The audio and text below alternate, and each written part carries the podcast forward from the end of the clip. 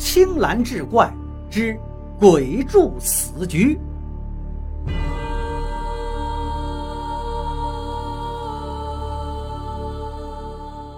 话说，隋大业年间的一日傍晚，年仅十四岁的戴胄和老仆人来到了荡水城南郊的圣龙客栈，正欲投宿，伙计却拒绝让他们入住。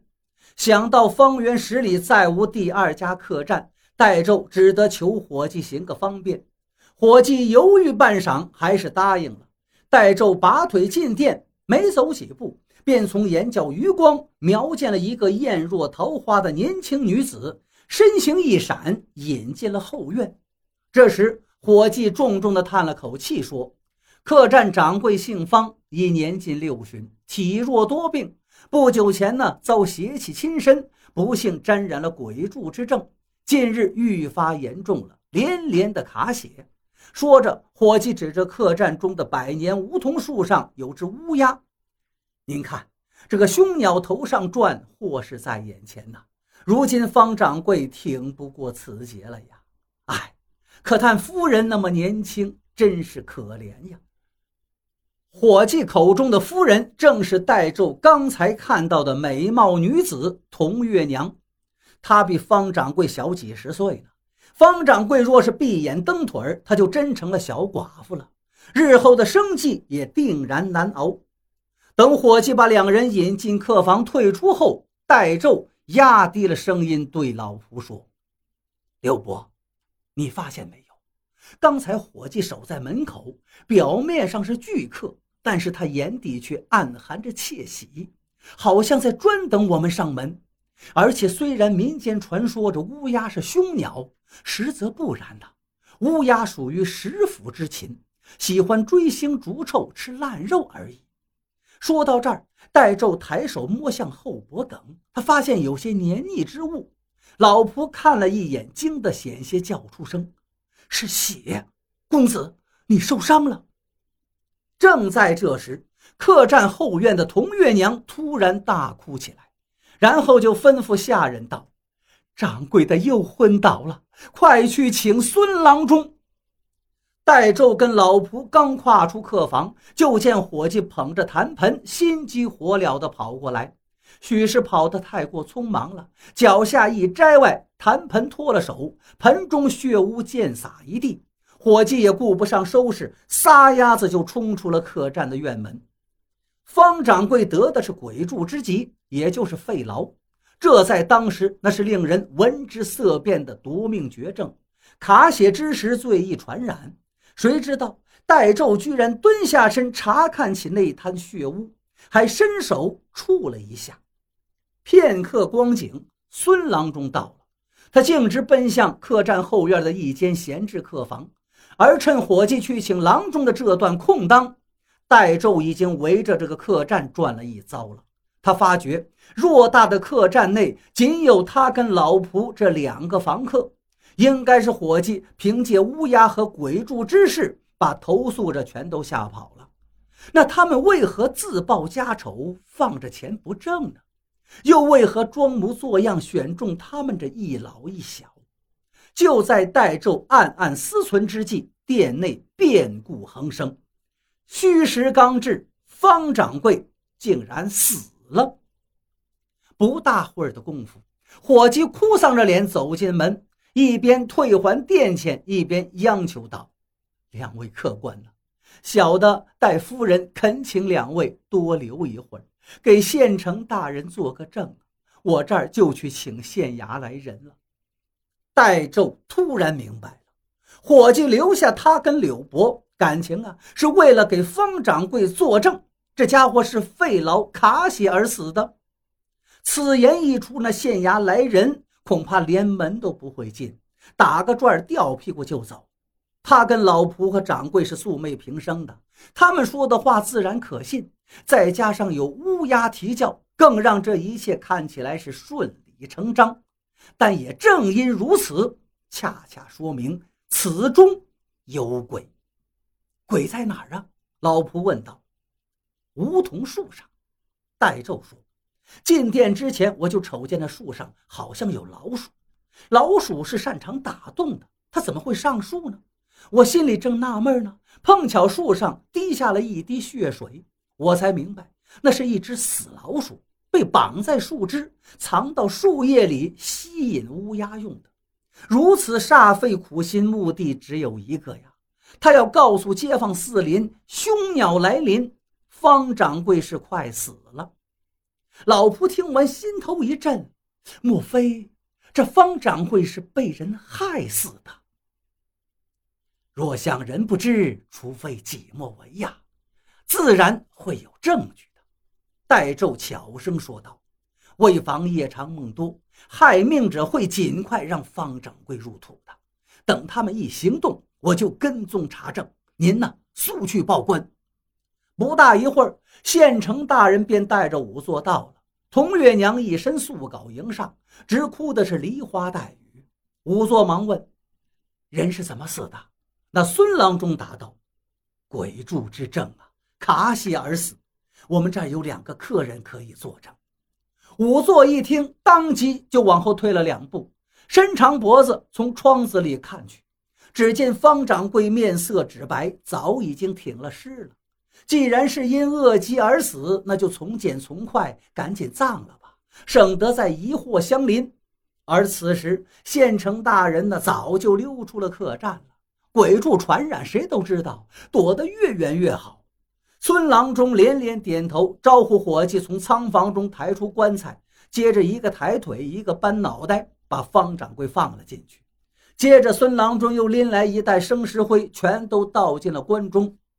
合棺，吆喝声起，童月娘踉踉跄跄扑了过去，扶棺大哭：“相公啊，你这撒手一走，让奴家……”怎么活呀？话音未落，他猛然仰起头，重重的磕向棺材。多亏那伙计眼疾手快，及时拖住了他。官差前脚一走，戴胄跟老仆也回房收拾行李了。半个时辰后，戴胄隔窗看到伙计牵来马车，装上棺材，运出了客栈。等童月娘哭哭啼啼地跟出去，戴胄向老仆使了个眼色。尾随着马车躲躲闪闪，刚跟进荒野，还真就撞上鬼了。这个鬼是谁呢？正是那孙郎中。孙郎中冷不丁跳出，拦住了他的去路。戴公子，这黑灯瞎火的，您这是要去哪儿啊？在客栈里，我就发现你鬼鬼祟祟，查东查西。哼，鬼鬼祟祟的是你！戴胄直言反驳道。你跟伙计还有童月娘，当时觊觎方掌柜之财，害了他的性命，我没说错吧？哈哈，猜的倒也不算太离谱。孙郎中笑道：“方掌柜年事已高，而童月娘年轻娇媚，哪儿能耐得住寂寞？一来二去，便跟伙计有了私情啊。童月娘想杀了碍眼碍事的方掌柜，可是纸里包不住火。方掌柜察觉后，意欲报官。”中途却又改了主意，打算让他们俩去死。当然还有你。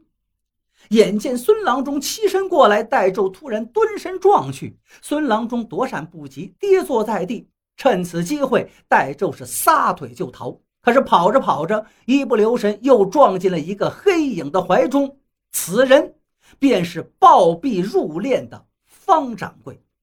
戴胄很快就琢磨出事情大概了，这个老家伙并非还魂诈尸，而是诈死。可是他为何要诈死呢？装运埋葬他尸首的童月娘跟伙计又去了何处？那方掌柜说道：“孙郎中这小子好奇心太重，知道的也不少，留着他早晚是祸害。”孙郎中鬼笑道。帮忙帮到底，送佛送到西。我知道该怎么做。嘿嘿，那圣龙客栈的价钱吗？方掌柜一咬牙道：“我再给你便宜五十两。”痛快！孙郎中顿时凶相毕露。小杂种，忍着点啊！老子这就送你去陪那一对奸夫淫妇。他们在哪儿？戴胄问道。孙郎中忽然亮出行医的银针，兜头就扎向戴胄的死穴。废话，死人当然在坟里，在棺材里。就在生死关头，柳伯与几个手持坡刀的捕快快速赶来，三下五去二便制服了孙郎中和方掌柜。危情解除，戴胄一把薅住方掌柜的脖领，急问伙计和童月娘下落。方掌柜是较上劲了，紧闭嘴巴，一声不吭。倒是这孙郎中颇识时务，为争取从轻发落，他忙不迭地喊。快去乱坟岗！他们已被埋进了坟里。一路急行，当捕快奔进乱坟岗，掘开坟坑，撬烂棺盖时，童月娘跟伙计已经是奄奄一息了。过堂审讯之前，戴胄就将此案推演得一丝不乱。方掌柜觉察到妻子与伙计的私情后，恼羞成怒，发誓要严惩这一对居心叵测的狗男女。与此同时，为达到霸占客栈财产、长相厮守的目的，童月娘跟伙计也动了杀心。没多久，机会来了。方掌柜染上风寒，卧床不起。童月娘一看大喜，私约孙郎中许以重金，想让方掌柜合情合理的病死。孙郎中立马就答应了。孰料方掌柜也暗中收买了孙郎中。他说：“只要孙郎中帮他。”他愿意把圣龙客栈以最低价兑给他。孙郎中立马反水，问如何行事。方掌柜道：“让我死。”于是，在孙郎中的帮助下，方掌柜染上了人人畏而远之的鬼柱绝症，并且开始卡血。当然，那不过是孙郎中偷偷给他备下的鸡血狗血而已。此间，童月娘跟伙计也没闲着，用死老鼠招来凶鸟乌鸦造势。前戏做足，恰逢戴胄跟老仆这一老一少人证登场，方掌柜马上就死，死的像模像样，还骗过了官衙中人，运到乱坟岗。等伙计挖好墓穴，方掌柜是准时复活，当场吓得伙计跟童月娘魂飞魄散，体弱筛糠，迈不动腿。方掌柜把伙计跟童月娘埋了之后，带上积蓄，准备连夜远走高飞。可万万没想到，正是被他视作最佳证人的戴胄，却坏了他的好事，搅了局。次日，经过拷问，整个案件与戴胄的推演如出一辙。可是仵作仍然满眼难以置信：孙郎中倒入棺材的是石灰呀，那个气味是极其呛人的。方掌柜如何忍受得住？戴胄微微一笑，那布袋的外层粘的是石灰不假，但是我敢断定，里面装的就是米粉。果不其然，孙郎中招供，袋子中还真是用来掩人耳目的米粉。